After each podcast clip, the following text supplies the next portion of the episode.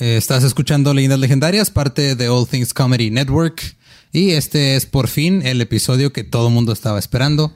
El 69. Oh, yes. no porque sea Bigfoot, es por el número nada más. Sí, sí, sí, todo el mundo estaba esperando este número. Y el, porque el que sigue es el 666 y ese va a tardar un buen rato. Sí, todavía nos falta bastante para Vamos a llegar a él, pero, pero eventualmente. Antes de ser el único número todavía reconocible. Se va a abrir un hoyo en la tierra cuando sí. se Y esta semana, Leyendas Legendarias, es traído a ustedes otra vez por la salsa búfalo clásica en su ya clásica presentación de pirámide. Es una pirámide como los aliens que construyeron las pirámides, también nos dieron la forma de la salsa búfalo. Que también está hecha con precisión para que acústicamente nos dé esa señal de que le estás echando sabores a lo que le estés poniendo. Esa, esa nalgadita de sabor, mm, todo el mundo se acuerda. Escuchas eso y sabes que va a estar sabrosa. y luego con el calor. Con, con, un manguito fresco, así congelado. Y raspa, que en el sur le dicen creo smoothie. No sé, para mí los smoothies llevan leche. La cosa es, aquí vamos a hielo con sabor y búfalo, para que tengas dulce y picoso, que si es algo que nos gusta. Sí, una vez, una vez pedí una, una nieve de limón y también era, me dijeron que se decía helado y también, no sé, me confunden los términos de allá. Lo que nos une a todos esos términos es que todos le ponemos salsa búfalo, para que sepa a todo dar.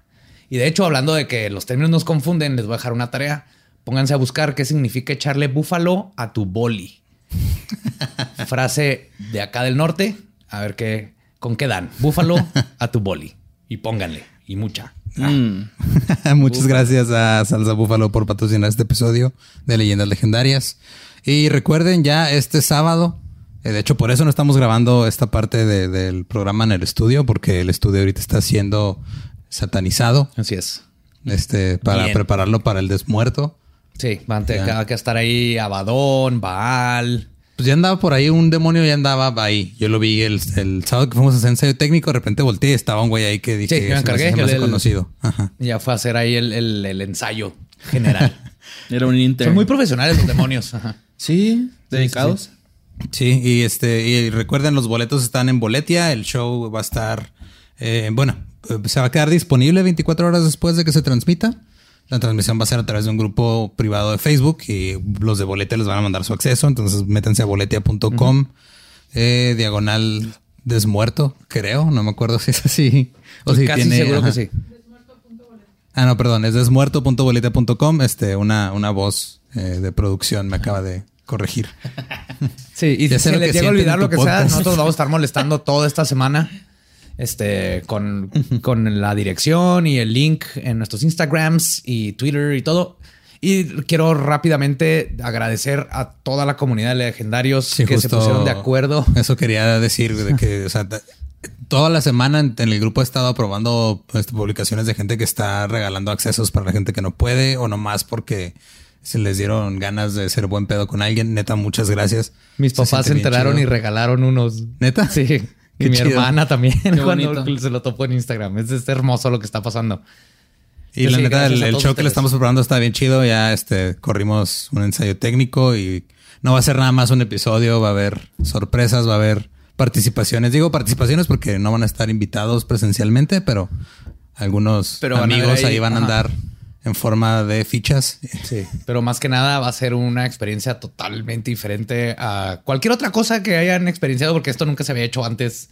El, sí, porque aparte también este, van, a, van a poder ganarse cosas firmadas y así va a estar chido. Ajá. Y van a participar y va a estar el macabroso y fabuloso. Es lo que más no les quiero, no les quiero spoilear algo. Pues ya saben, este, Leyendas Legendarias Desmuerto, el 27 de junio a las 9 de la noche, hora de la Ciudad de México. Eh, si compran el acceso, lo van a poder ver 24 hasta 24 horas después.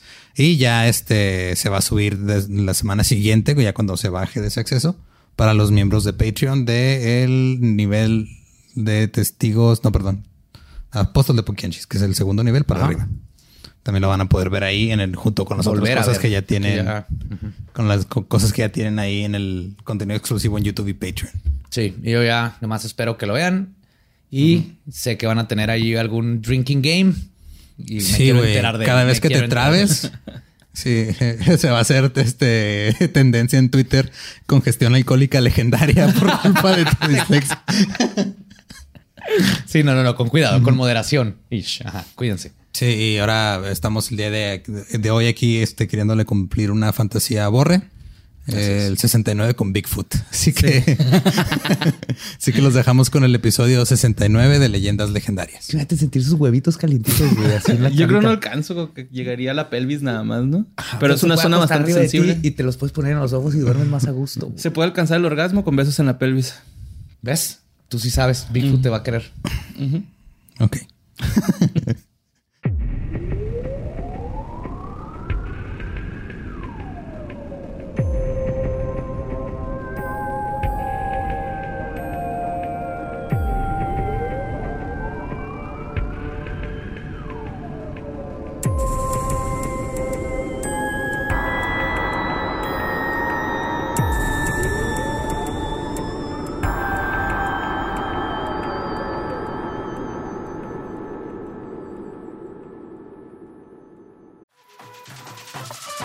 We got a bunch of fries, of course, because when you're Mickey D's, you got to get fries. Delicious. Frank wanted to stay and, and hang out in the McDonald's play place. Um, yeah, it was fun in there. Was, I was like, no, that's for kids, Frank. Then he what got stuck you on the slide, and we were like, Frank, we got to get back to set. we got back in time, guys. We got back in time. Oh, yeah. McDonald's. Everyone has an order. Go get yours today.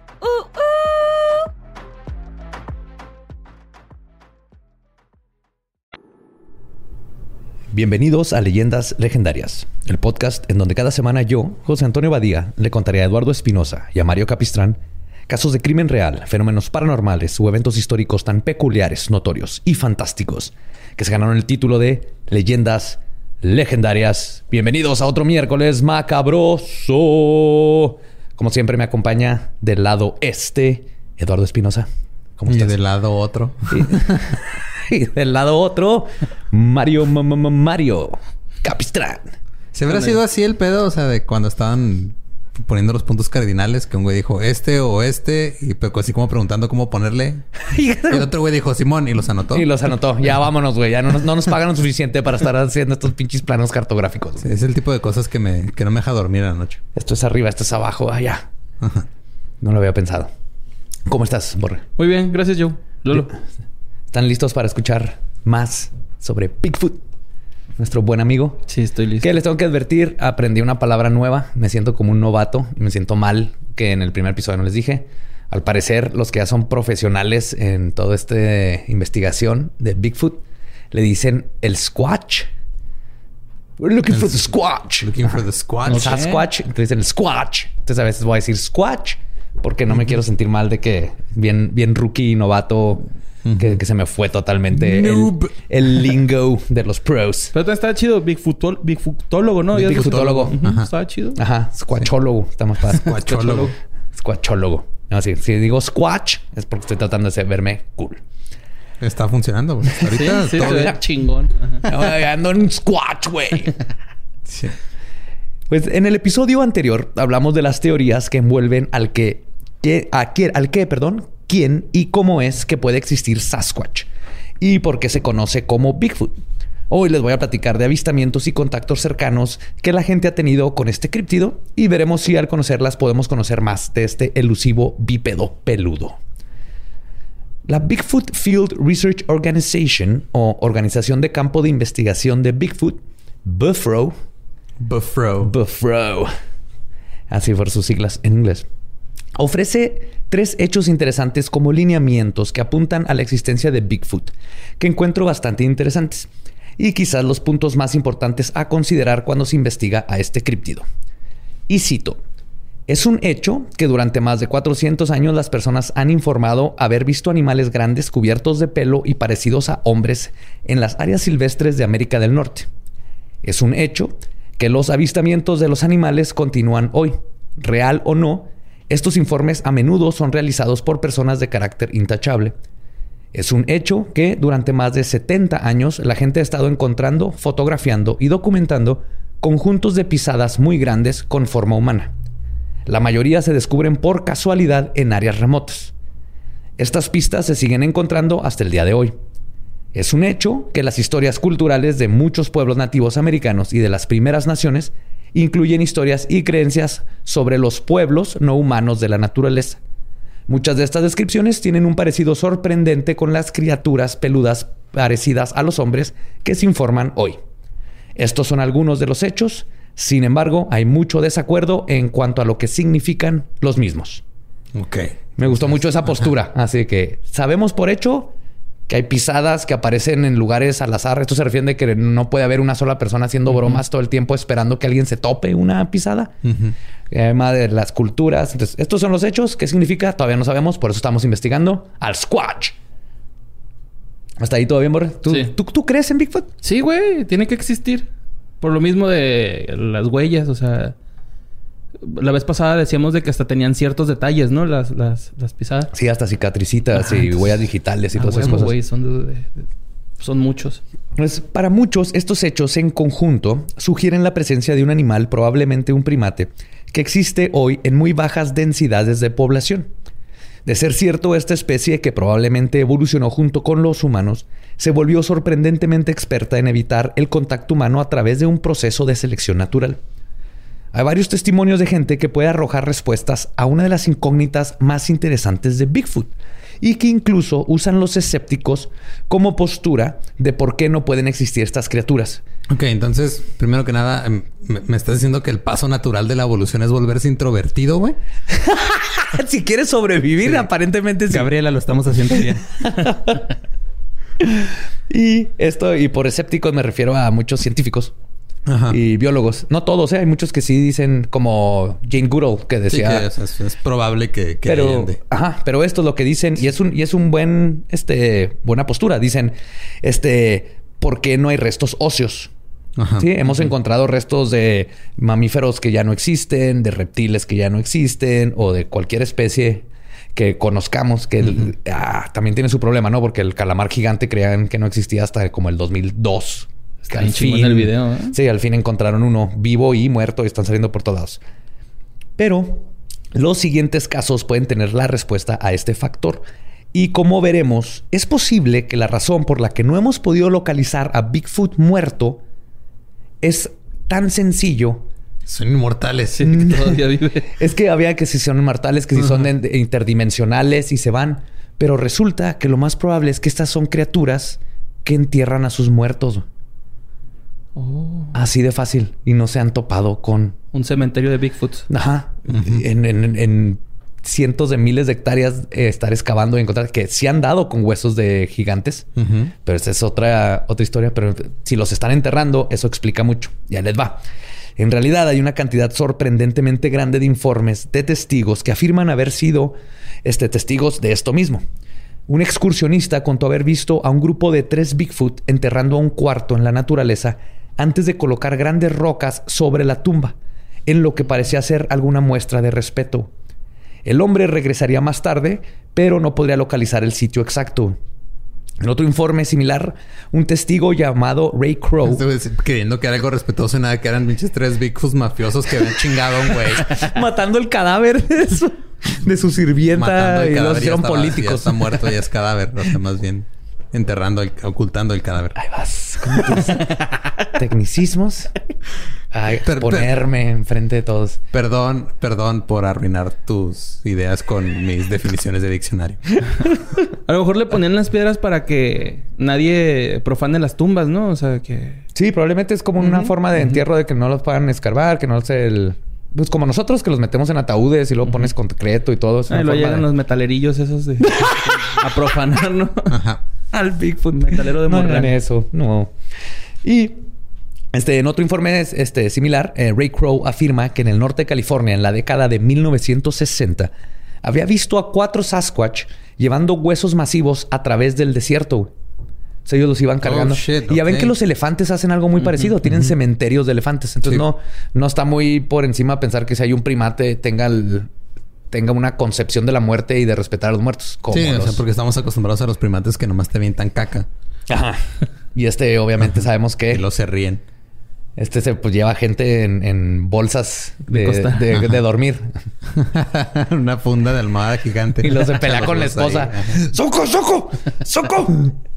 En 1992 también hubo un informe en Estacada, Oregon, cerca de Bagby Hot Springs, de dos Bigfoot vistos en el lecho de un río enterrando a otro compañero muerto bajo un montón de piedras inmensas. Curioso que coincide.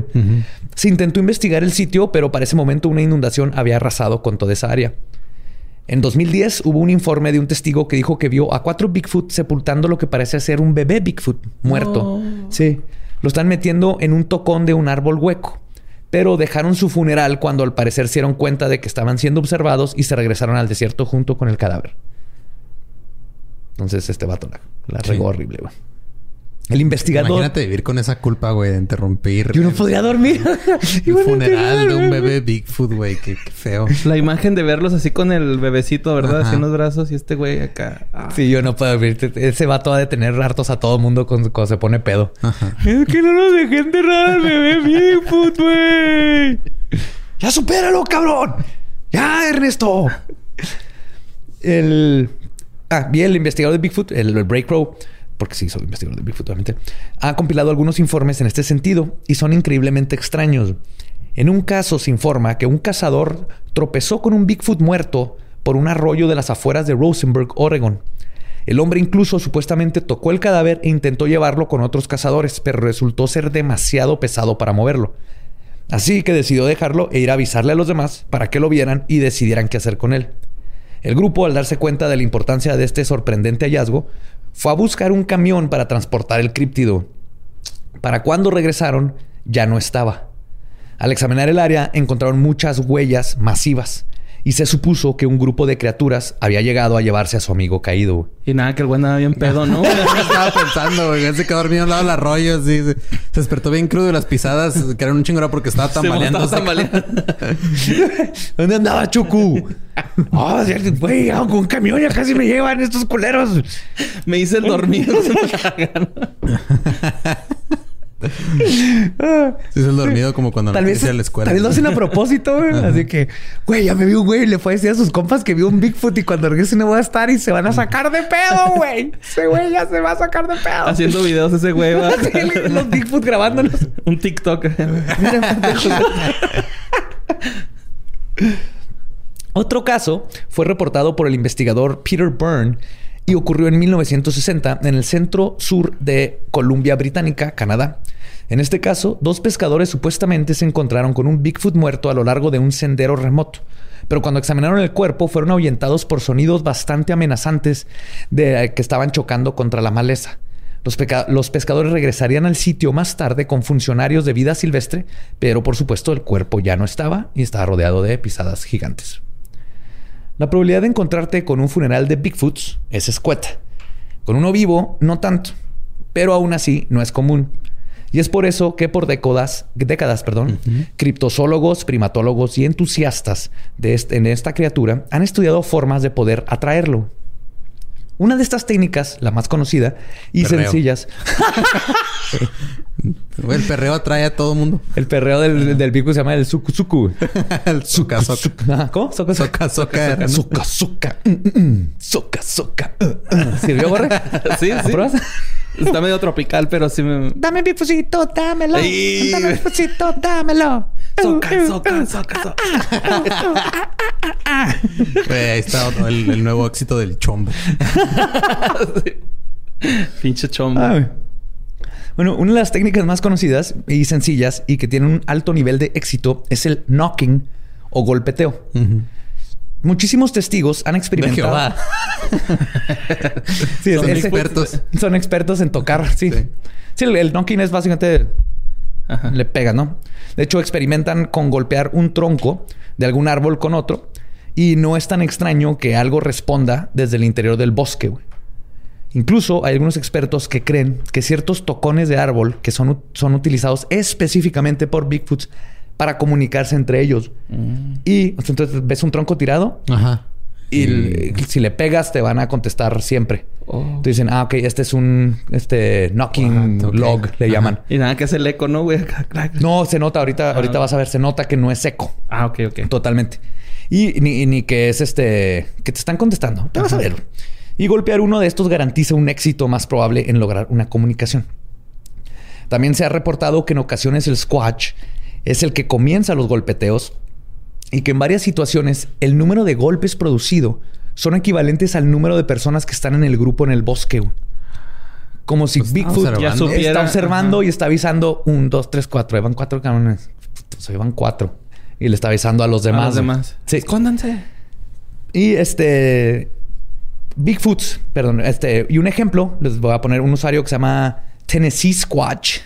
Ok. En YouTube. Obviamente. Está bien.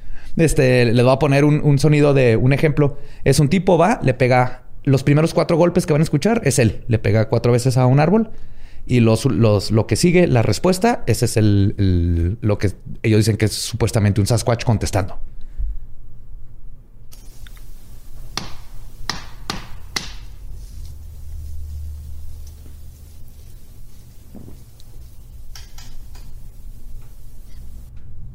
Dice que no es eco. Ah, cabrón, sí, güey. Ajá, o sea, él fue ta, ta, ta, ta, con cuatro. Y lo ti, ti, ti, me dieron tres. Entonces, obviamente alguien contestó o algo contestó. No, no, está, no puedo estar 100% seguros que era un Sasquatch. Pero esto se, ha reproducido un chorro de veces. y, han, logrado comunicación por un rato y empieza como comunicación inteligente, güey. Donde dices, ok, no es un pájaro carpintero. Porque hacen patrones de pa, pa, pa, pa, pa, pa, pa, pa. Te contestan por allá, ¿no? Pero ese es el knocking. Y otra forma de comunicación con Squatch es las vocalizaciones. A veces puede ser escuchando en escuchado en ciertas áreas y varios investigadores han logrado, ya sea imitando el llamado o poniendo una grabación de los presuntos gritos de Bigfoot, obtener una respuesta. Esto es lo que se cree que es uno de los sonidos que produce el Sasquatch. Les voy a poner para que vean cómo, cómo habla Sasquatch. Do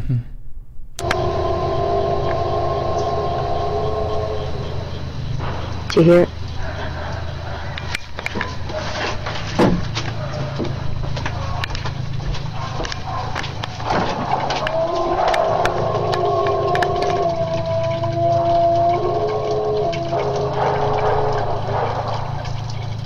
Es un lobo con COVID, ¿no? es un chubaca, güey. Ajá. Con menos flema, sí. sí. Sí, sí, tiene un poquito. o sea, ese era un Bigfoot que se acaba de pisar un Lego gigante, güey. se pegó en el dedo chiquito que parece. Imagínate que un Bigfoot se pegue en el dedo chiquito, güey. Por la noche. Ajá. Y vas a pegarte en el pulgar. Por su fresita y.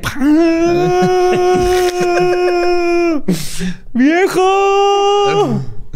¿Por qué moviste la piedra? Esa grabación se conoce como las vocalizaciones Trent porque fueron grabadas por Nancy Trent. En otro ejemplo, el biólogo John Bindernagel, me encanta ese apellido. Bindernagel. Bindernagel. era, ¿De qué casa de Harry Potter era él? él era Ravenclaw, huevo. John Bindernagel analiza las vocalizaciones de Alert Bay. Entonces, este es para que vean, comparen. Este es otro lugar completamente diferente. Van vocalizaciones de Bigfoot del biólogo John Bindernagel.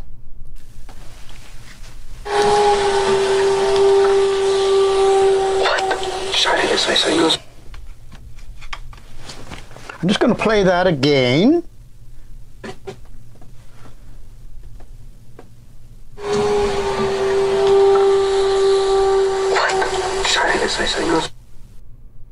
Obviamente los vocecitas que se escuchan es gente que lo estaba grabando en su... Ah, yo pensé que hablaba inglés el pinche. si no mames, pronuncia mejor que yo, güey. No, él era, era John Bindernagel. Es que yo, yo edité los audios, obviamente, no sé. No, pero su, y dejé pedacitos ahí. Vergas, güey. Sí, y lo, está muy cabrón porque él, como biólogo, este, menciona que lo más interesante de este fenómeno, además de que no coincide el llamado con el de alguna otra especie conocida en el área, o sea, obviamente lo compraron porque si, escuchas un alce, los ruidos de los alces están rarísimos. Oh, oh, oh, no, no son así para nada, nomás quiero tener ganas. No, pero busquen un alce. Y... Deja de inventar sonidos de animales que ya existen, güey. no, me sale. El punto es que es bien raro. Si, no, si nunca lo has escuchado, lo escuchas en el bosque, crees que es un pinche demonio que viene a, este, sacar el Necronomicon. Entonces, él es biólogo y lo han analizado. No es un animal conocido.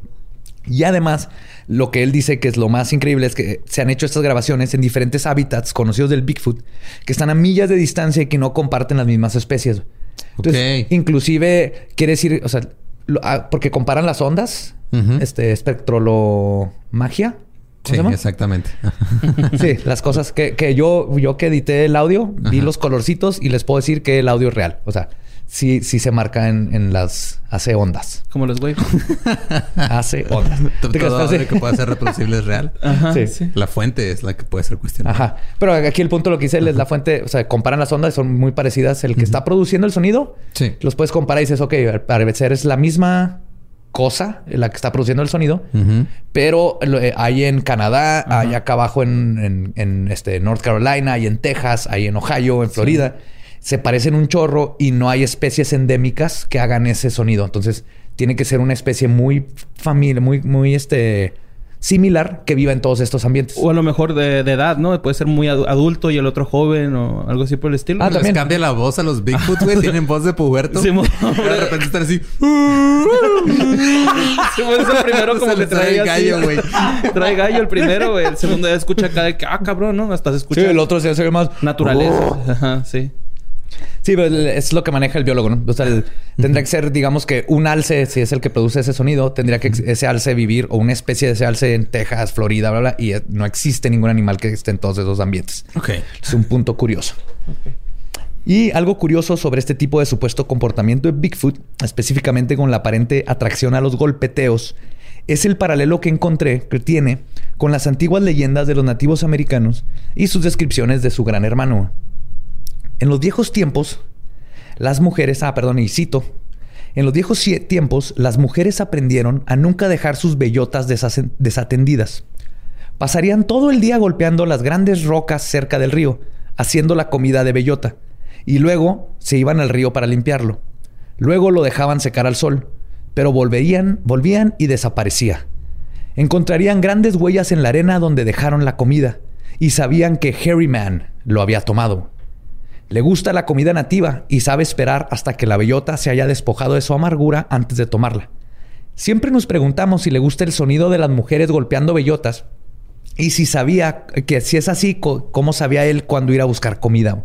Entonces los nativos ya saben que cuando le están, están este, pulverizando la bellota, se oye, bien mal, ¿verdad? No sé si estaba la toma contigo con esa seña y ese sonido, pero tú síguele, güey, dale.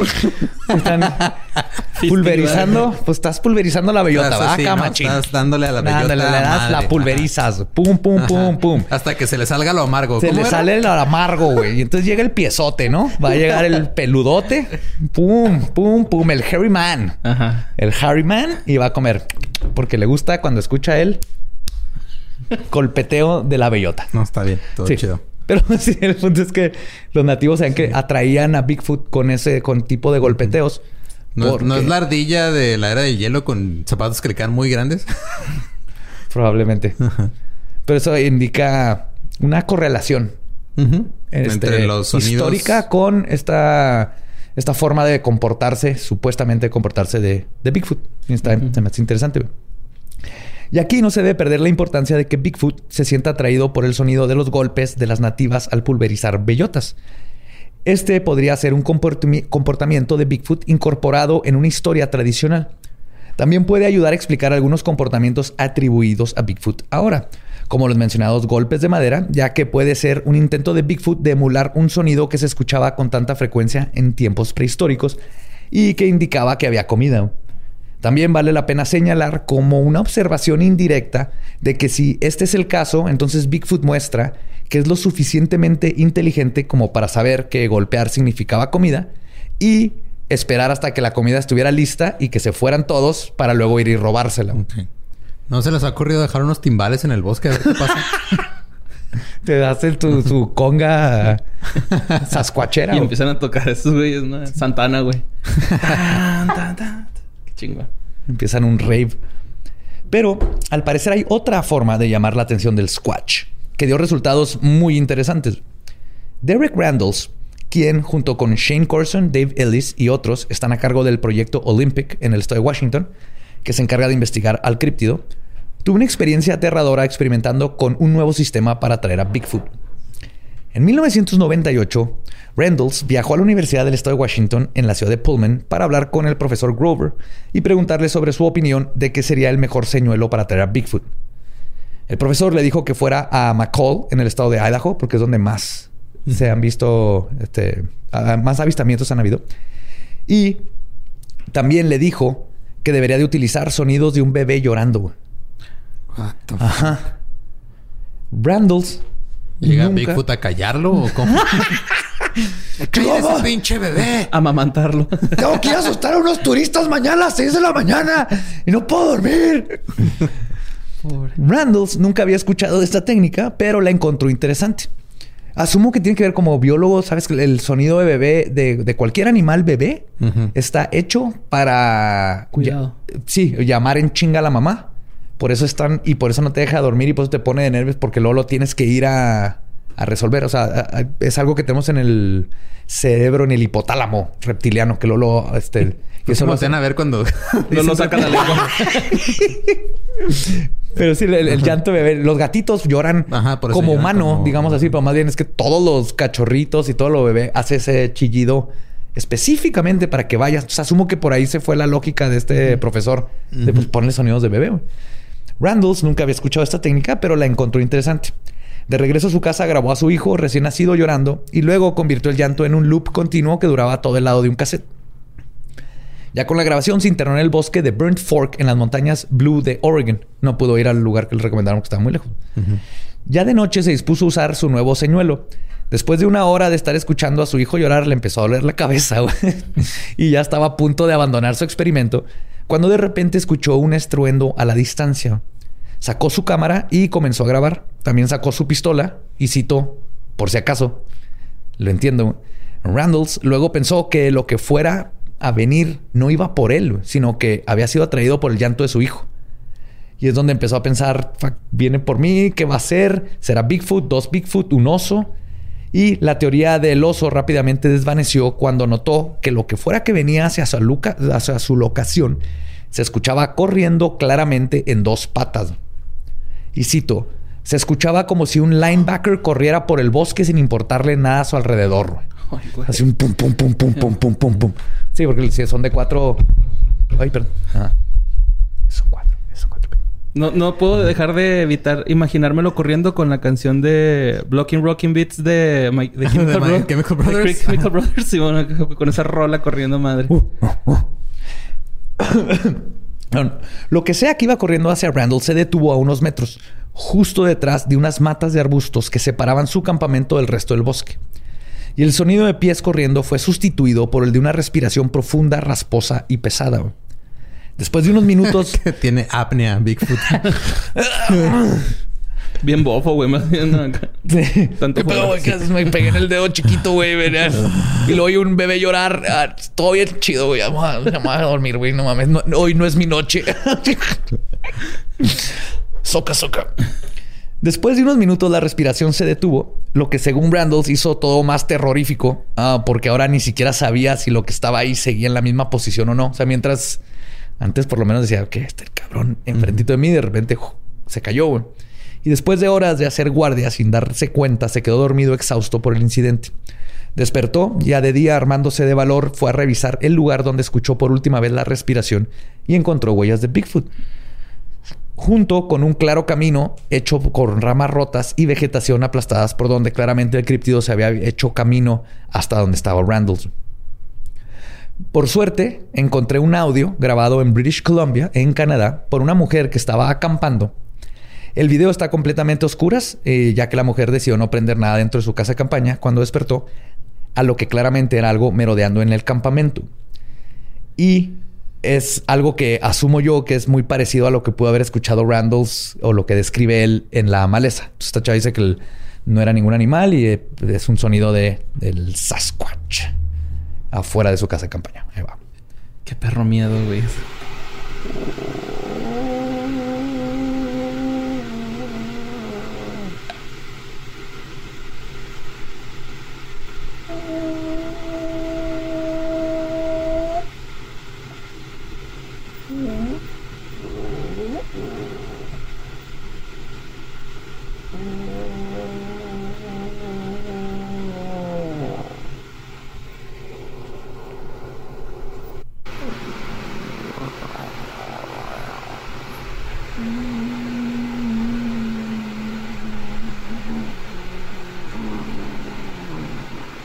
Es un gremlin, güey.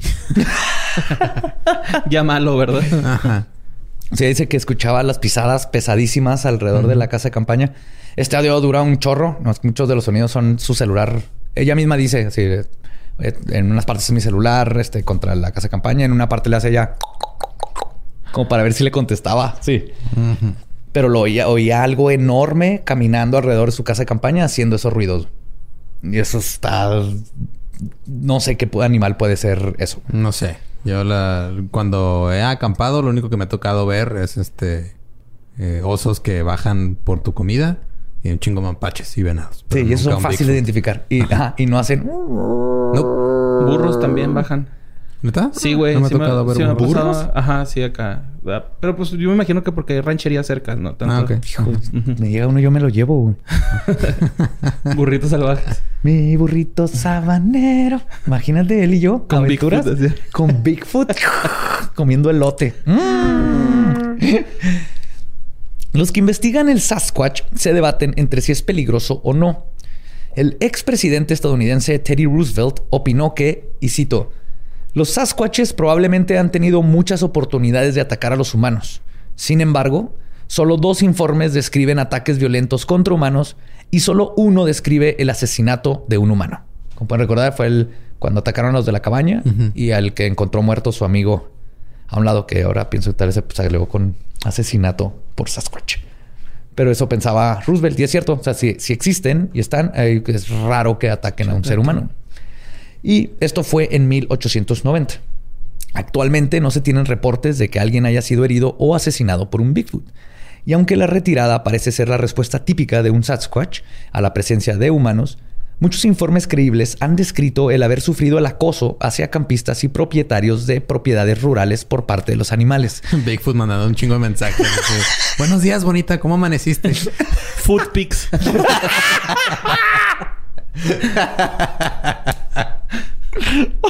Ontas. Foto de su pie.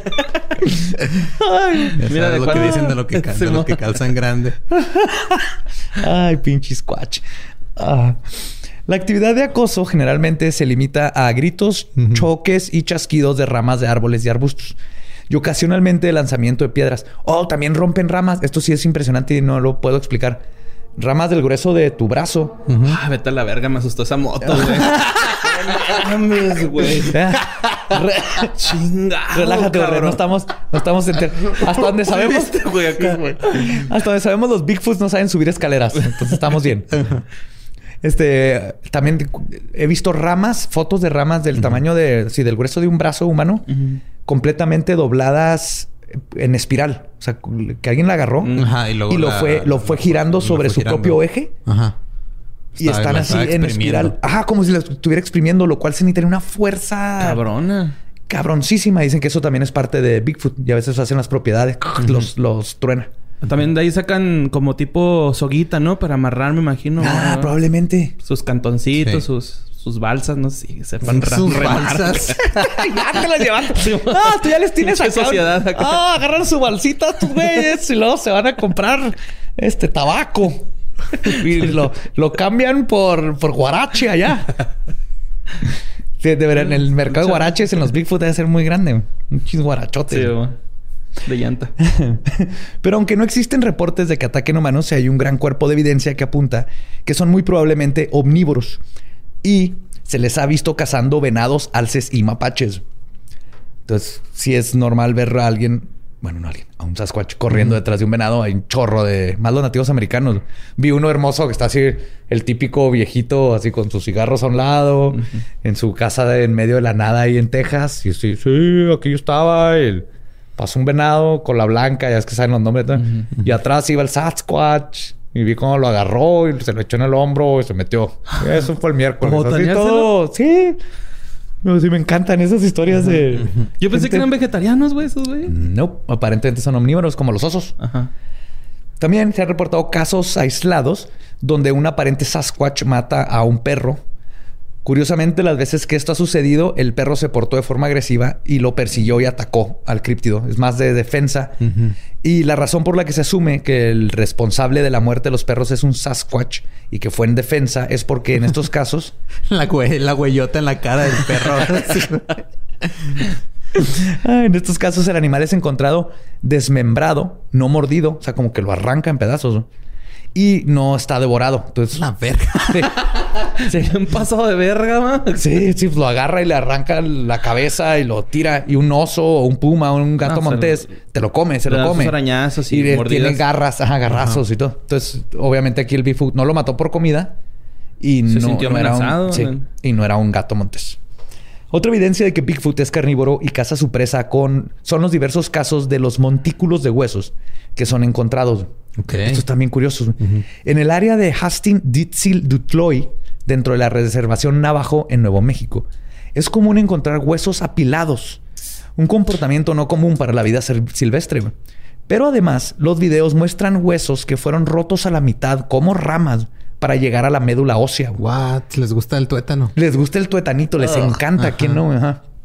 Pero está roto, no está mordido, porque si hay animales que el Sí, lo, este, roen. Lo roen hasta que llegan a la médula. Pero estos están rotos y de hecho eh, viene el video. el, está, el, está el hueso, o sea, como si lo partiera a la mitad. Lo con la mano. partió a la mitad, ajá. le sacó y luego los pone y los encuentran así, justo uno lo del otro. Que algo, a un animal que lo estuviera royendo, te esperas que queden más esparcidos. Y aparte, cuate, todo esto empieza con una montaña de huesos. No hay animal que junte huesos así en un lugar. También se puede. con, con modales. sí. Un obsesivo compulsivo. Aquí? Un, obsesivo compulsivo. un obsesivo compulsivo. Aquí van mis huesitos, aquí van mis frutitas. ¡Ey, no me toques mis frutitas! No, Squatch, no, quítate. No me muevas mis hojitas. Esas hojitas. Ahí va mi colita. Ya me moviste mi hojita. También se puede observar que huesos como los de las costillas fueron golpeados contra un árbol, piedra o contra otros huesos para romperlos y llegar a ese delicioso y suculento tuetanito. Están reventados nomás así como de un lado y una. Sí, como si lo reventara, lo, succionara para sacarle también esa, señal, esa señal también a sacar de contexto bien culero, pero. y golpeados así contra. Pero ya se hizo. Que también puede. Así, luego así, luego. y luego para acá. Eso se las regalo. y aunque no se pueda saber con certeza que un Sasquatch lo hizo, este fenómeno de los montículos de huesos es bastante peculiar y misterioso por sí solo. Sí, está raro. Está muy cabrón. Aún sabiendo que de que Bigfoot caza y come animales, un caso en particular que sucedió apenas el año pasado nos muestra que quizás tienen un lado compasivo y una inteligencia más alta de la que algunos le atribuyen. El martes 22 de enero del 2019, el niño Casey Hathaway, de tres años, fue reportado como desaparecido por su abuela. Casey estaba jugando junto con otros dos niños en el patio de la casa, juntos en, que estaba junto al bosque de North Carolina. Este sí me acuerdo. Los abuelos buscaron al pequeño por 45 minutos en el área rural, pero no lo encontraron. Llamaron a la policía y ellos junto con expertos en búsquedas y cientos de voluntarios comenzaron a ayudar a localizar al niño. Lo más preocupante era que las temperaturas en esas fechas eran de menos 8 grados centígrados. Ay, se puede morir de frío. para la gente del centro, este, existen los grados negativos. Sí. Haz de cuenta como adentro del congelador. Cuando, sí, pidan un hielo. A veces los encuentran. Pidan uno y agarran la mano. Así. pero en todo el cuerpo, todo el tiempo. Por dos, tres meses seguidos. Y quema a veces, si hay viento. Mucho, mucho frío. El niño no tenía comida ni agua y pues tenía tres años. Entonces estaba cabrón. Así que cuando pasaron dos días y no se habían podido localizar al pequeño, todos asumieron lo peor. En el tercer día de su desaparición, una mujer que estaba hiking Escalando. Ajá, pero no, es, escalar, es, como caminata. Es que me di cuenta que es, un término muy gringo. Es un término muy estadounidense muy blanco, donde convirtieron el ir al bosque en un hobby. Los mexicanos, si vas al bosque, es porque vas a. Se subió al cerro a fumar mota y ya. allá es hiking. No existe el término hiking. Escuchó los gritos de un niño pidiendo por su mamá. La señora llamó al 911 y Casey fue encontrado debajo de unos matorrales, como tapado. La policía tuvo que atravesar agua congelada, güey, que les llegaba hasta la cintura para llegar al niño. ¿no? ¿Eh? ah, no, ok. No, no, no. no. Oh, o sea, el agua... Agua muy fría. Muy fría, sí. Freezing, traduje mal freezing. Ajá. Freezing con... Agua a punto de hacerse hielo. Lo curioso de este caso es que cuando el Sheriff Hughes llevó al niño al hospital y se vio con su abuela y su madre, Casey les dijo que un oso en el bosque lo había cuidado durante esos tres días. Entonces el niño duró tres días a menos ocho, sin agua, sin comida. Antes, a, ver, atravesó un, río, de, agua congelada casi. Tenía bien poquito, este, el, término es frostbite, que es cuando se te, empiezan a quemar las articulaciones. Es como hipotermia, ¿no? Sí. es, este cuando por el frío se te empiezan a... A, necrosar, se te necrosan las extremidades, porque el frío empieza a hacer que la sangre no te llegue a las extremidades, entonces las puntas de los dedos de los pies y las manos son las primeras se ponen negras y llega un punto en donde se te cae. Ajá, así como se va extendiendo. Ah, se, rompe. Se rompe. Es muy común para estar tres días así. El niño tenía apenas le estaban dando, o sea, nada de qué preocuparse. Sí, o sea, de ese que se recupera, que no le pasa, Y tenía una leve hipotermia, ni siquiera estaba como alguien que estuvo tres días en el bosque. Sí, no, y aparte, sí, atravesó el río, porque sí, o sea, de esos ríos, este, son de los que como el agua sigue en movimiento, no se congela, güey, pero está a menos. O sea, está, bien frío tote. Eh, a veces está a temperaturas bajo cero. Sí, exactamente. que debería pensando en el término, nunca lo habían analizado, pero es por eso le dicen freezing water. Freezing, porque debería estar congelada, pero. Pero como está en un constante movimiento, no se termina de congelar. Entonces, este niño sobrevivió tres días y esa fue su respuesta. Un oso me cuidó. Entonces, obviamente, un chorro de, gente fue de. no fue un oso, joven. Ese es un Bigfoot. Pero el niño no tiene una noción del Bigfoot. El sheriff, me encanta porque el sheriff dijo así que. No voy a decir nada, nomás si el niño fue su forma de sobrevivir chido. Pero sí defendió de que, porque hubo otras teorías, ¿no? Que dijeron, estuvo en un carro y luego apareció ahí y el sheriff quitó todo. Así que no, no estuvo secuestrado, no estuvo en un carro y alguien fue y lo dejó ahí tres horas antes de que lo fuéramos a rescatar. No habían otras huellas. O sea, no sé qué pasó. Ajá. Oye, sí, pero no había huellas de este güey, del Bigfoot. No, pues quién sabe cuánto tenía de todas el niño ahí y seguía nevando. Pero es curioso ver que ah. dónde lo encontraron ahí y que el niño dice que lo cuidó un oso. Ay, lo de haber abrazado, qué bonito. Sí, a mí se me hace que así le, le, talló así su cabecita. Le dijo, como señor Miyagi. Tal vez era el, el mismo güey, ¿no? O sea, llegó con el... Eh, traje un niño. Chingada madre, otra que no. Deja de traer personas a la casa, cabrón. Nos mantienes bien a nosotros. Soco, soco. Pero hay un críptido asociado con Bigfoot que parece ser todo lo contrario en temperamento. El Dogman. Avistamientos de esta criatura en Norteamérica han sido reportados desde los 1800. Es descrita como una criatura canina bípeda y de acuerdo a los reportes existen, existen dos tipos, el K9 o K9 y el Type 3 o tipo 3. El K9 es esencialmente un canino que camina erguido, mientras que el tipo 3 es similar al Sasquatch, pero con un hocico prominente en lugar de chato como en los primates. Además de que tiene garras en las manos y en los pies. Sasquatch tiene uñitas. Uno de los encuentros más, uno de los encuentros más aterradores con el Dogman sucedió en agosto de 1985. Un joven de 15 años que terminó convirtiéndose en juez estaba corriendo cerca de su casa para entrenar para un maratón. No mames que lo mordió un juez. Si te haces juez, no, te, muerde un juez y te cuenta. te pega con su masito de madera, güey. en la noche.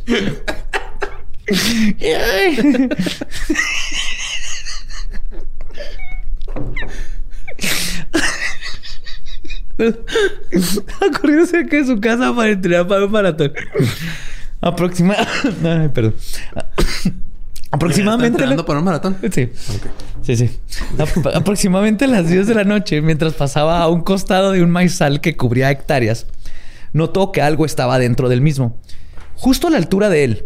Y no solo eso, sino que él iba, iba corriendo paralelo a él. O sea, él iba corriendo y adentro del maizal iba algo Siguiéndolo. Siguiéndolo. Ok. Notó que era algo. Tipo señales acá. Ajá, güey, qué pedo. Ándale, haz de cuenta. Notó que era algo grande por la cantidad de mazorcas que se movían junto con lo que iba corriendo dentro de ellas. Sí, o sea, decía, esto es algo con volumen. Ajá. Primero pensó que podría ser un venado, pero cuando se detuvo, el que estaba en el maizal también se detuvo. Este güey volvió a correr y esta cosa corría junto a él.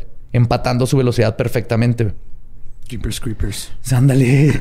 Pensando que este no era un comportamiento de un venado, el pánico se apoderó del joven, quien decidió correr lo más rápido que pudiera hacia una casa abandonada a unos 100 metros de la ocasión.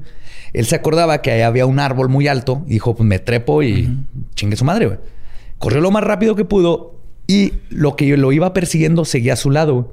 Al llegar al árbol se dio cuenta que no había ramas que pudiera usar para escalarlo, así que decidió correr de nuevo, ahora hacia la casa de uno de sus amigos. Cuando llegó al final del maizal, que es lo que está tratando de evitar, sabía que lo que fuera que lo estaba siguiendo por fin saldría a la luz. ¿ah? Parte de él no quería saber qué era, pero su curiosidad fue demasiada y volteó hacia atrás. Y es entonces cuando lo vio. Y cito, vi algo salir del maizal, justo detrás de mi hombro derecho. Puedo decir que lo primero que se me vino a la mente fue el dios egipcio Anubis. No tenía otro punto de referencia en esos días, mucho menos conocía sobre el Dogman o Bigfoot. La criatura caminaba en dos patas, medía aproximadamente dos metros, ya que estaba más alto que las mazorcas. Tenía una cabeza con rasgos muy bien definidos de canino y su cuerpo era musculoso y esbelto. Su complexión era similar a la de un galgo. Era el perro del mamado del meme, ¿no? el dogman lo volteó a ver. El joven corrió, brincó una reja y llegó a casa de su amigo.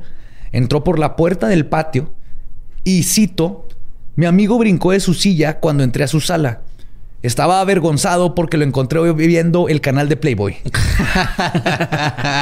Con las manos en la masa. Se quedó a dormir ahí y al día siguiente le contó a su padre que lo que le había pasado y su papá inmediatamente supo lo que su hijo había visto. Y desde ese día dice que su papá nunca volvió a salir de la casa sin su pistola 38, güey. Fuck. Pero que dice... Lo, Pero qué buena forma de entrenar para un maratón, güey. O sea, corriendo a madre. Contra una bestia mitológica que te puede devorar. Sí, y así ya cuando vaya a la carrera en sí, nada más se le imagina. Se imagina que va atravesando un maizal y...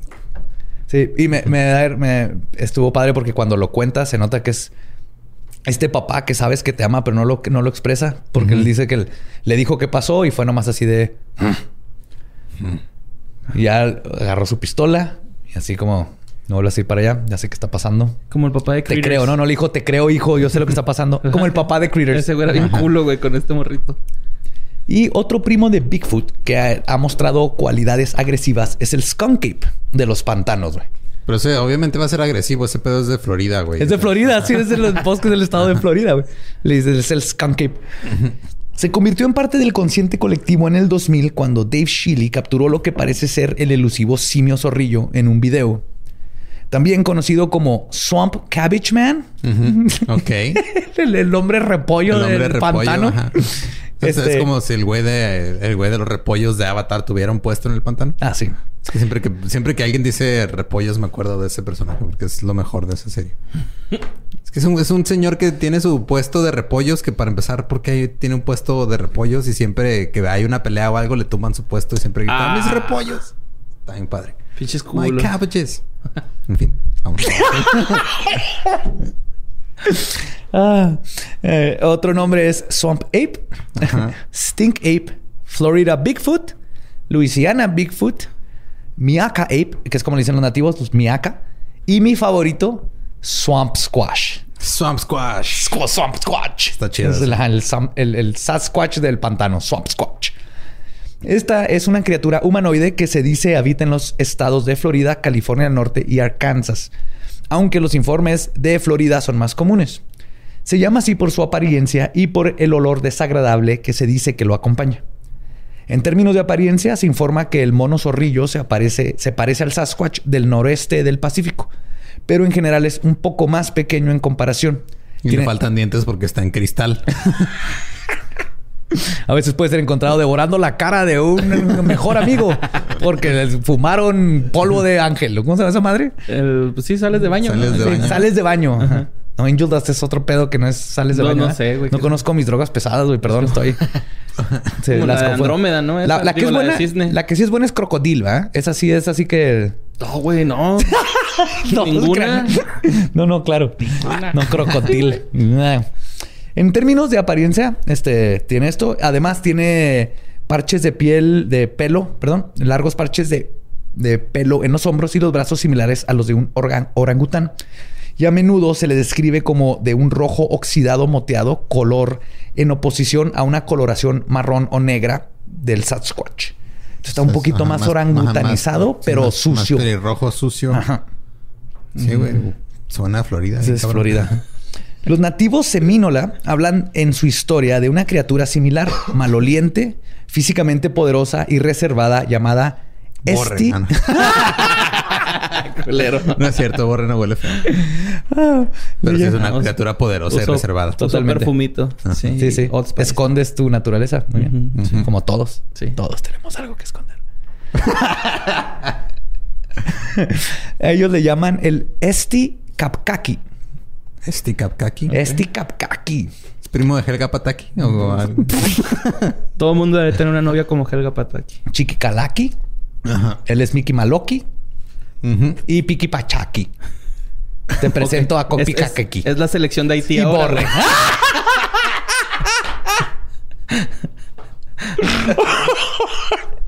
Ah, pero este nombre se traduce aproximadamente a gigante caníbal. Oh shit. Para los nativos. O sea, come puros caníbales. nativa. no sé come si. gigantes. No sé si come caníbales. Perdón. Un caníbal que come caníbales. Un caníbal que come caníbales. Caníbal se neutraliza, ¿no? No sé. ¿Hipercaníbal? Hipercaníbal. Ajá. ¿Supracaníbal? ¿Incesto caníbal? No. Caníbal cesto. Caníbal cesto, no, eso. No, no sé. Hay que investigar. Uno de los primeros informes de una gran criatura simia en Florida sucedió en, mil, en 1818, cuando un informe de lo que ahora es Apalo, Apalochicola en Florida habla de un simio del tamaño humano que atacaba tiendas de alimentos y acechaba a pescadores.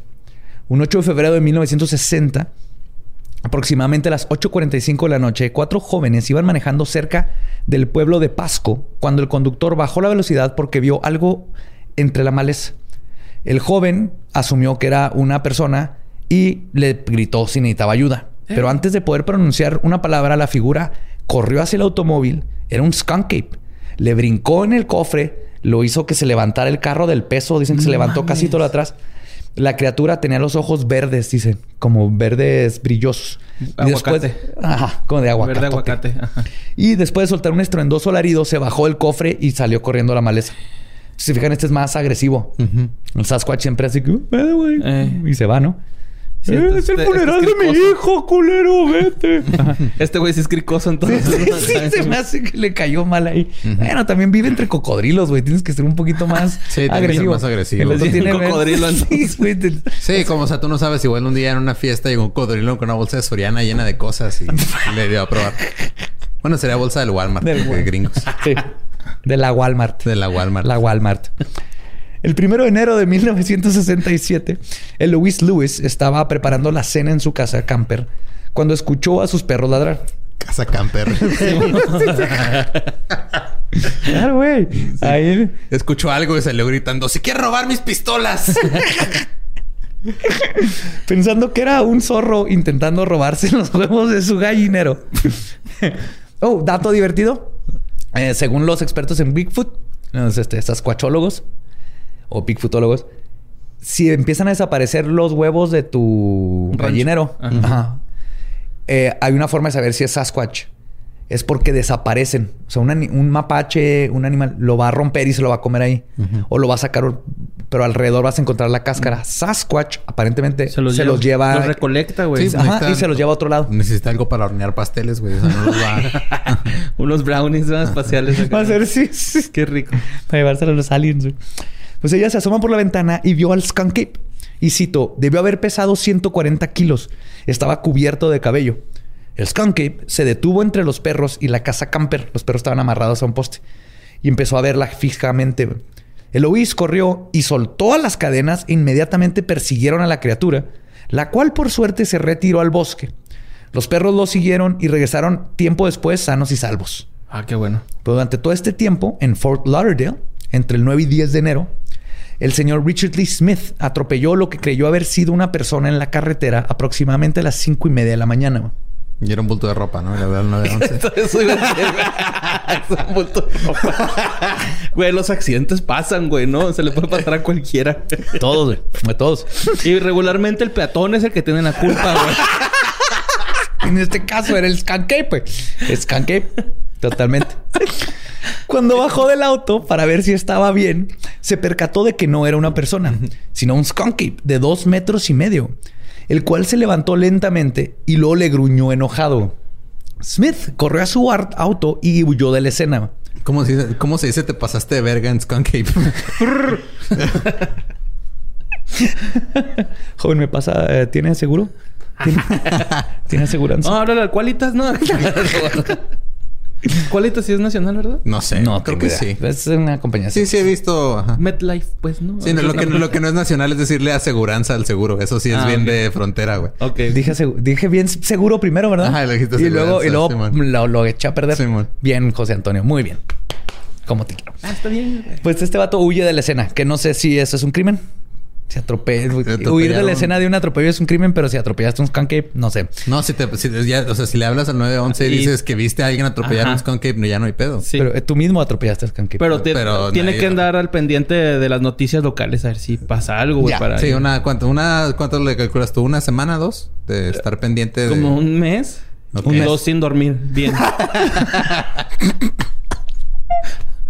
Entonces sí durmió bien. Y llamó a la policía e hizo su reporte. Ese mismo día, la policía de Fort Lauderdale recibió más de 20 llamadas de gente reportando a la criatura. Al siguiente día, a las dos y media de la mañana, el oficial Robert Hollymail se topó con la criatura mientras hacía sus rondas. Mientras la veía desde adentro de su auto y llamaba para pedir ayuda, la criatura tomó una postura de ataque, mostrando sus dientes y gruñendo. Tenía los ojos que brillaban como color ámbar. El oficial decidió sacar su arma y le disparó en varias ocasiones.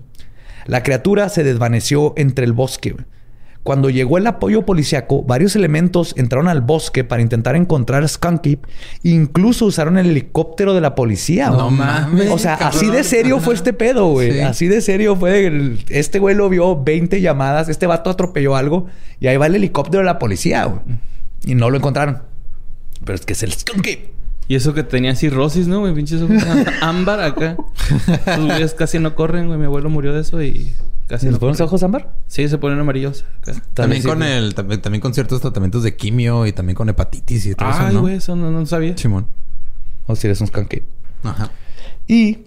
Conociendo a los macabrosos... Yo sé lo que están pensando, güey. ¿Algún humano ha cogido con Bigfoot? What? Y la respuesta... Ah, es eslabón perdido, güey. Eslabón todos perdido. estaban pensando, güey. Yo sé que sí. Menos Eduardo, pero porque tú... Es reptil. Tú tuercas, ajá. Los reptiles se reproducen de formas misteriosas. Sacan la lengua para sentir Además, gente estaba pensando... Bigfoot, Big Butt. Tal vez tiene así el butt. Una nalgadita. Ok. Al Bigfoot. Bigfoot Kardashian. Le das una nalgada para en las mañanas. Te quiero, Bigfoot. Big ah. Party. de puntitas dándole una Te quiero, Borre. No regreses con humanos, por favor. Voy por fresitas, Borre. Soco, soco. Saca, saca. Y la respuesta a esta. no, está bien. Y la, la respuesta es que depende si le crees a la siguiente mujer. Nancy Hoggart es una agricultura de marihuana cuando todavía. saca, saca. cuando todavía no era legal, ¿ok? Aparte. Aparte. Del 2015, todavía no era legal. Ah, cabrón. ¿Qué? Ah, en ah, Aquí todavía no. O sea, hay una agricultura de marihuana que cuenta que estaba cuidando sus cultivos en Belfair, Washington en el 2015. Cuando descubrió que Bigfoot se estaba comiendo sus preciosos capullos. Como el Sasquatch. Me dijo, ¿no te quieres comer este capullo? Esta. no más vergas, güey. Como el, como el Sasquatch estaba mordisqueando su sustento, Hoggart decidió defender su patrimonio. Armada con una escopeta, se enfrentó a Bigfoot. Y citó: Apunté mi escopeta hacia él. Y él levantó las manos, asustado. Ay, güey. Fue entonces cuando miré hacia abajo y noté que tenía una gran erección entre sus piernas. No había recibido nada en mucho tiempo y bueno, a partir de ahí, de alguna manera se convirtió en una película para adultos. No sé si él comenzó o yo. Me lo hizo por detrás, lo que me pareció genial. O sea, Bigfoot le gusta anal. No, por No, o sea, la posición, güey. La posición. Ah, ok. Probablemente, no sé, no, no explico, se fue más allá. Probablemente le guste, no sabemos. Pero se refiere a posición de perrito. Ajá, Supongo. Ajá, sí, sí. From behind. Sí, pero no, desde atrás. sí. Pie grande por el chiquito. No sé, no creo que sea una buena búsqueda. Pie grande por el chiquito. Esa es una novela. Hay toda una gama de. me acuerdo que nos enseñaste ese pedo. De criptoerótica con Bigfoot, con Mothman. sí. luego hay que hacer un episodio donde les lea puro criptoerótica, güey. Va, a tardar, pero, pero estoy dispuesto a leer, a meterme en ese mundo por ustedes. Gracias, Joe. Más quiero que sepa que existe. Y dado que Nancy y Bigfoot, a quien ella se refiere amorosamente como John, se divierten mucho juntos. No mames, ya, ya me acordé. ¿Ya? Sí, güey, ya. Hogarth está pensando en ah, cambiar su apellido a Bigfoot. no seas mamón. Sí, güey, ya me hizo clic que dijo, esto me suena sí, cuando ajá, le decía John. O sea, nada más son fuck buddies. Sí, Llega no, pero ya, ya se va. Ahorita, vas a saber más. Ajá. Pero ella ya se está poniendo serio y ella está pensando cambiar su nombre a Nancy Bigfoot, güey. O sea, tomar su apellido cuando su apellido ni siquiera. Pues, Ahora sí, güey, con rola de Chuckman John de fondo. Aparte, ¿qué, ¿qué, tan este persona blanca de Estados Unidos decir su apellido es Bigfoot cuando ya sabes Sasquatch es el original nativo? Pero no, es Bigfoot porque así lo conozco. Ay, Karen. Así le digo yo de Así le digo ya. Además, ella no se opondría por completo a tener un hijo con el legendario monstruo. Y cito, es tan dulce y cariñoso, me trae flores y setas, me abraza mientras miramos las estrellas. El único inconveniente es que no habla inglés. que su esposa no permite nuestro amor. Casi, casi, ¿no? Le enseñé cómo decir mi nombre, pero está algo confuso y lo pronuncia mal. Nunsei. ¿Nunsei? Ah, sí. Ajá, según ella dice Nunsei. Nunsei. Así es. Eh, así ah, al último de Nunsei. y la historia no termina ahí, güey. Porque Nancy ya tiene planes a futuro. Sí, ya. Sí me acuerdo de haber leído este artículo y cito, en Reddit. Una vez que esté embarazada, Bigfoot o John, como lo llamo, vamos a establecernos y vivir una vida doméstica tranquila en mi casa. Le encanta vivir en el bosque, pero estoy harta de la relación a larga distancia. Tengo que viajar durante tres horas para estar con mi hombre. Se está haciendo viejo y el combustible es caro. se está haciendo viejo, es el it's getting old, ¿no? sé, como que está. Sí. Se está cansando de la situación. Ay, güey. Sí, sí. Sí, me, me acuerdo haber leído ese artículo en Reddit una vez. Pero porque, güey, levantó los brazos. Eso es lo que más me causa ruido, ¿no? Cuando le apuntó el arma. Me causa mucho ruido una señora que siembra mota y luego se topa un Bigfoot y ahora quiere tener su bebé. Estamos seguros que no era un jornalero mexicano que se perdió en el bosque y es un güey muy alto y peludo que no sabe más que español. está con sus compas y que, güey, me topé una gringa loca que me va a dar papers, güey. Me va a dar los papers. Me va a dar papers de ciudadanía y para forjar, güey. ¡A huevo, cabrón! Se siente más, güey.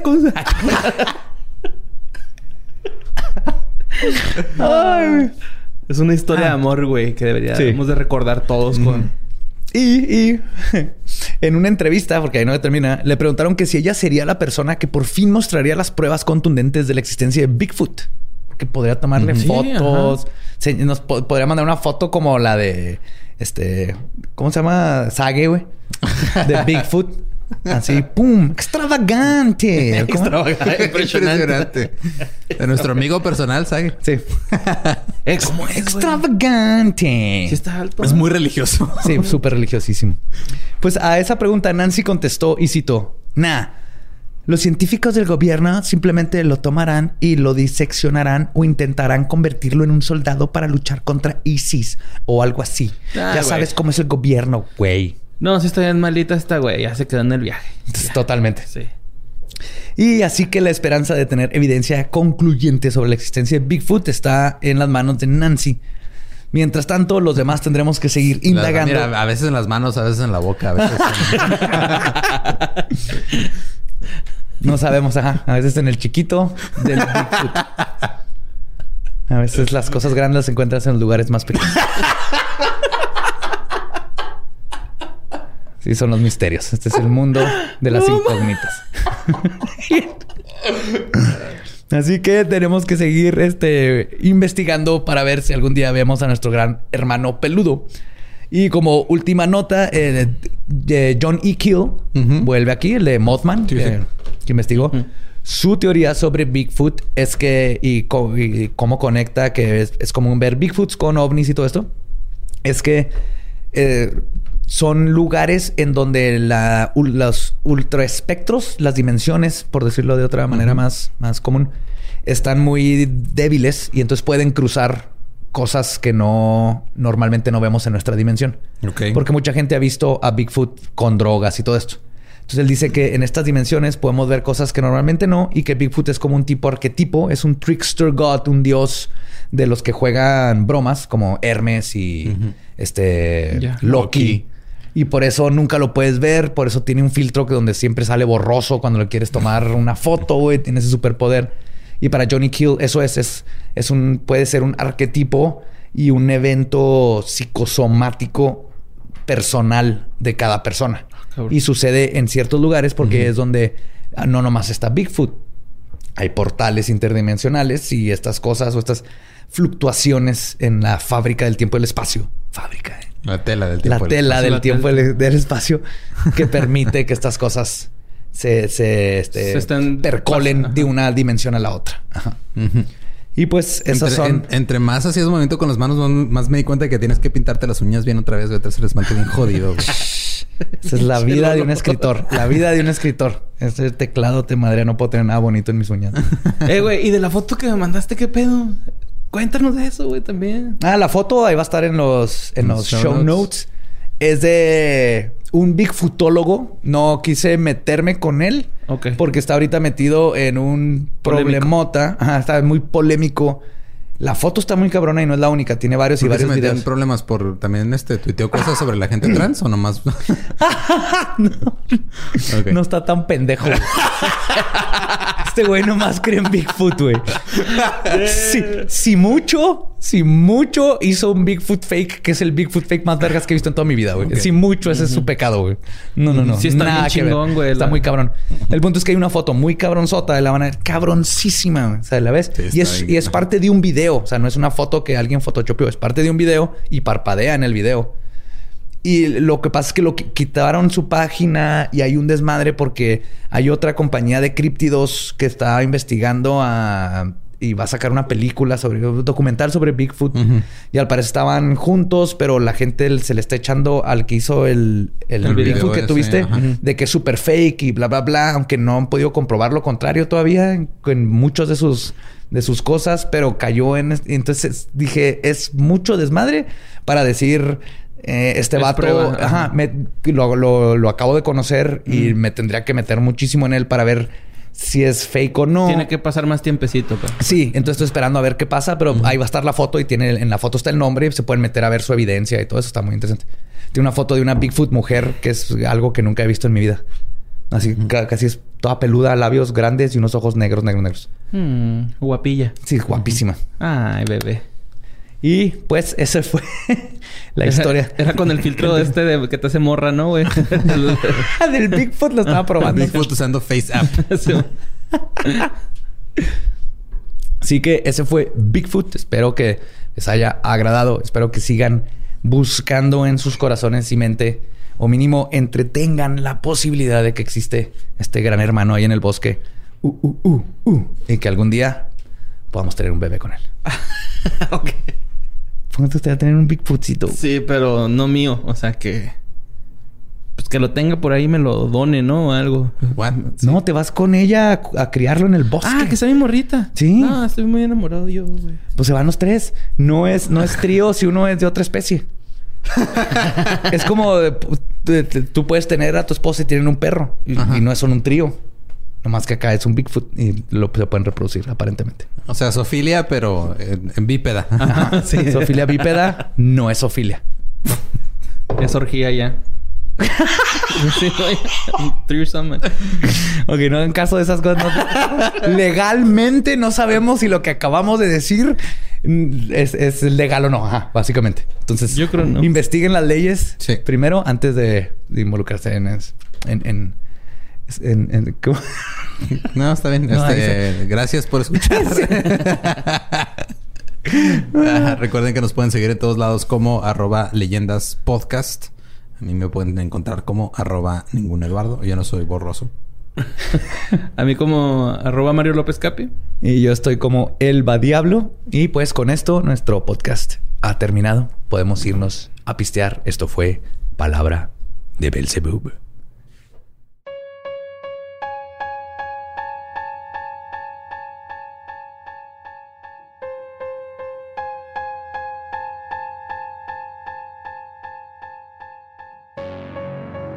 Y eso fue Bigfoot parte 2. Creo que ya no hay más dudas de Bigfoot. No sé qué hay, hay, hay un chingo. Hay, un chingo. Pero creo que ya no queda duda en nuestros corazones de que Bigfoot existe y es una entidad hermosa que todos queremos en nuestros corazones. Abrazar. Y le puedes donar dinero en PayPal para que siga tocando el sax. ¿Qué? Sí, ¿no has visto esa página de sax, sax Squatch? Sax Squatch. Sí, es un güey disfrazado de Sax Squatch que toca el saxofón y sube ¿Por qué no sabía de esto? No sé, güey. Lo han puesto Se supone que investigo. No mames, me Hicieron un meme donde estoy yo tocando acá como una como este y este güey tocando Y le puedes mandar ah. dinero a Sax Squatch en PayPal para que siga tocando en el bosque. Qué chingón. Toca bien chingón el sax, la neta. Y no hay nada que le guste más a las criaturas del bosque que el saxofón. Todo el mundo sabemos que es un hecho de la naturaleza. Sí. Y pues bueno, este, esta semana eh, pasaron un chingo de cosas. Eh, vamos a hablar de la extraña desaparición de un programa de HBO. No, no, este, güey, sé que no tiene mucho que ver con la temática de, de ¿Leyendas? pero lo que le hicieron a Trump. Ah, estuvo brillante, brillante. No, no, no. Tienen que pongan atención a esto. Si, si, siguen aquí, se van a querer quedar. Si vean esto. Ok. Trump eh, he hablado mucho de Trump últimamente, güey. Ya no sé qué pedo con mi carrera. Como alguien preguntó así que alguien puso en un tweet de que Badía ha hablado de las peores personas del mundo y todo eso. Y por primera vez hablando de Trump, Lolo le dijo que si quería una cubeta para vomitar. y luego le, contesté: ese imbécil tiene los códigos nucleares. Es que eso es lo que más miedo me da. Ese imbécil puede mandar una bomba nuclear. Bueno, si quieren un poco más de contexto sobre Trump, escuchen los dos episodios del Dollop. Son casi cuatro horas de sí. todo lo que faltó. O sea, ni siquiera hablamos de Epstein, ni siquiera hablamos, no, güey, o sea, ni siquiera eso. Lo que pasó fue que, este, ok, contexto, Trump ahorita está en su campaña de reelección porque ya nunca dejan de hacer campaña. Ajá. Entonces hizo un rally, que es pues, una como pues, una convención donde iban, un evento donde iban un meeting, eh, sus fans o sus seguidores en Oklahoma, en Tulsa, Oklahoma. Originalmente, eh, la fecha que habían escogido para esto era el 19 de junio, que en Estados Unidos se conoce como Juneteenth, que es cuando se celebra eh, la abolición de la esclavitud. La verdadera abolición de la, esclavitud, ¿no? Es cuando ya los, este, esclavos llegó un, general y dijo, ahora sí son, o sea, son libres y todo el mundo, porque cuando, cuando apenas se liberaron, eh, fue como una ley que sacaron, pero nadie le hizo caso, ¿no? Entonces, ese es el verdadero día de la independencia. entonces, Juneteenth este, es un día que festeja toda la gente de ascendencia afroamericana por porque es algo muy importante para su cultura, obviamente. Entonces este güey dijo, voy a ah, ir... Y aparte hay algo muy importante, Tulsa. Sí, eso, eso ah, iba. Perfecto. Voy a ir a hacer un evento a unas escasas cuadras donde ha habido una de las peores matanzas contra afroamericanos, el día en el que celebran que ya son libres. Tulsa, vean Watchmen, eh, lo, tenía gratis HBO, no sé si siga con eso. No sé, pero es. Pero vean Watchmen y ahí sale, ¿no? Pero el punto es de que era toda una comunidad, le decían el Black Wall Street, tenían un chorro de dinero, banqueros, era una comunidad que empezó a florecer bien fregón y llegaron los blancos y quemaron todo y mataron a casi todo el mundo. No más porque eran. dijo: este, Voy a ir a hacer mi primer evento después del COVID ahí. sí, güey. El, mero día en el que ellos festejan este, su independencia. Y es de, güey, o sea, güey, no te pases de verga. ¿Cómo se le ocurrirán las grandes ideas a Trump, güey? No sé. Yo creo invoca Echeverría así en, la Ouija, güey. Sí, güey. Entonces, ese es el contexto. Eh, dato este extra. Eh, cuando, cuando apartabas boletos, te decían firmar que no, te, no se sean responsables ellos si te daba coronavirus. El punto es que el, lunes, el güey que estaba a cargo de la campaña de reelección, que se llama Brad Parscale, puso en, Twitter que no mamen, este, estamos rompiendo récord. Ya hay este un millón de peticiones para, de boletos para ir a este rally. Al rally fueron aproximadamente 6 mil personas. Se le cabían creo que 18 mil más o menos. Este, es la cantidad de gente que nos escucha a la, a la hora de que salió el episodio. 6.200 personas fueron al evento. Y había afuera de donde iba a ser el evento, como iba a haber un chingo de gente, había un escenario enorme y había toda una instalación afuera para, para que estuviera la gente que no alcanzó a entrar. así que oh, intentamos hacer a un lado para otras 20 mil, güey, porque esto va a estar, se va a reventar, güey. Y fueron seis mil nada más.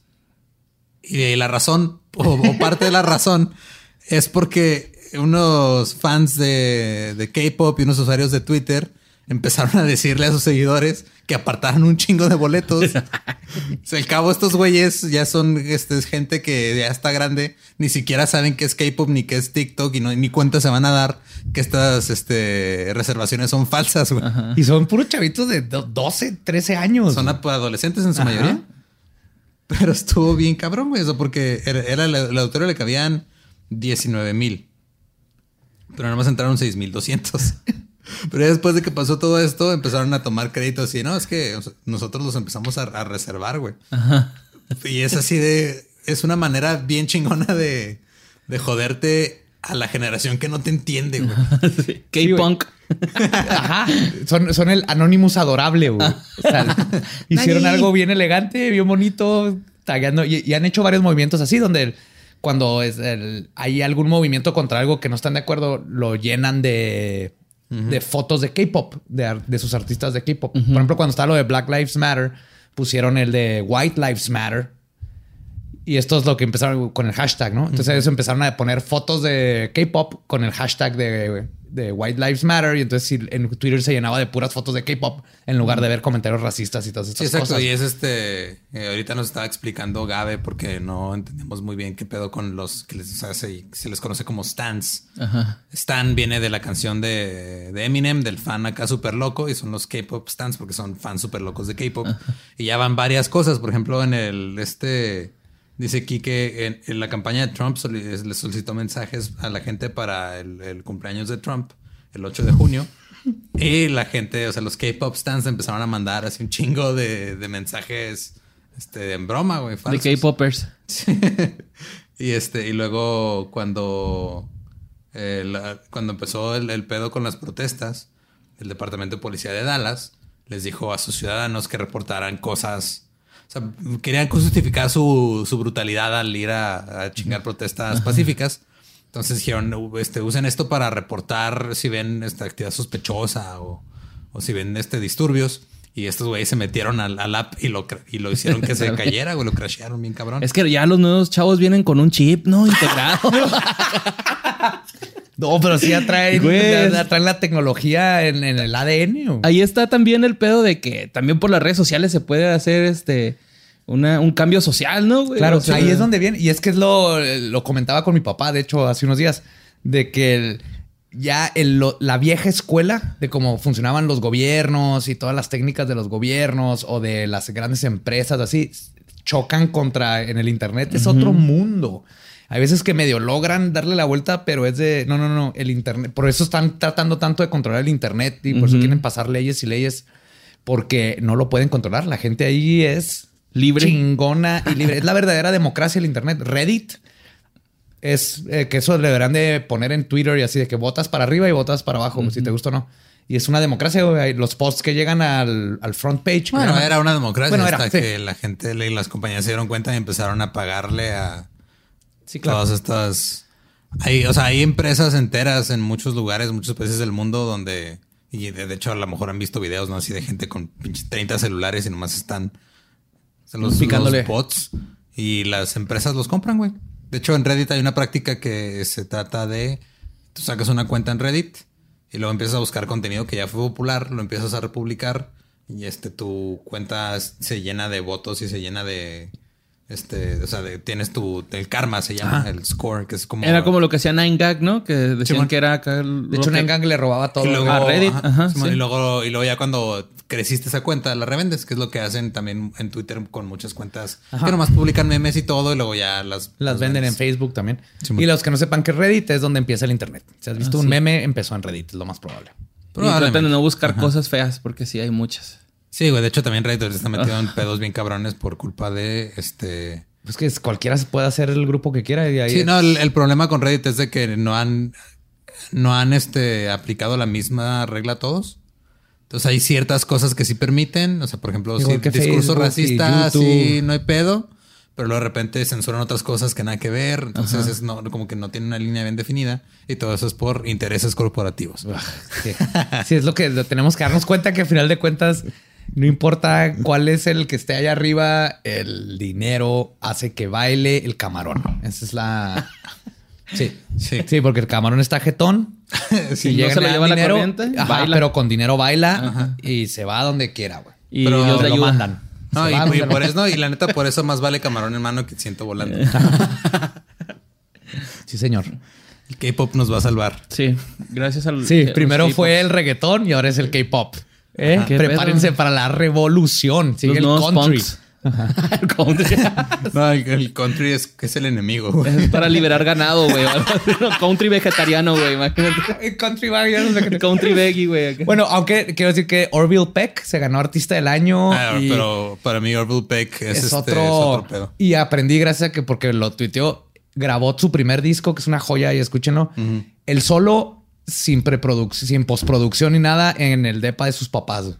Ahí grabó todo su primer disco, entonces está Qué loco. todavía más puntos a ese hombre. Como Led Maverick. pero en country.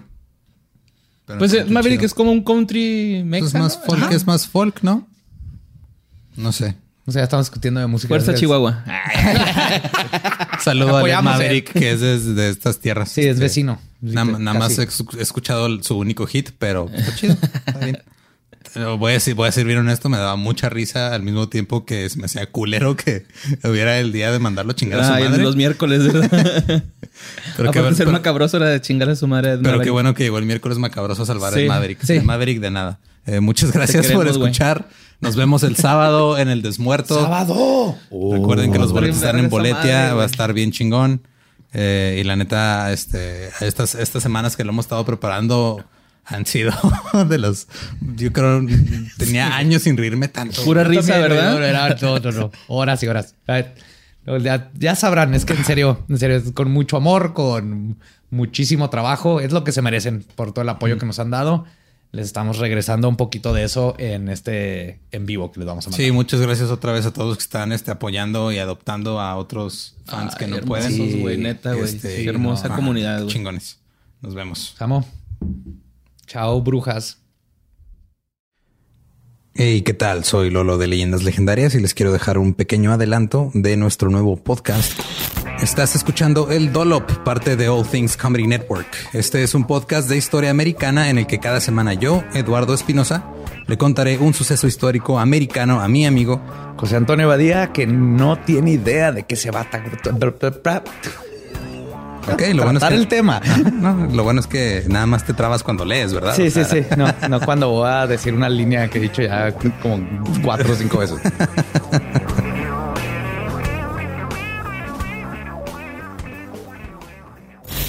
De joven comenzó a trabajar en barcos y en 1816 fue capturado por el pirata Jean Lafitte en la costa sur de Texas. Güey, ese será mi sueño.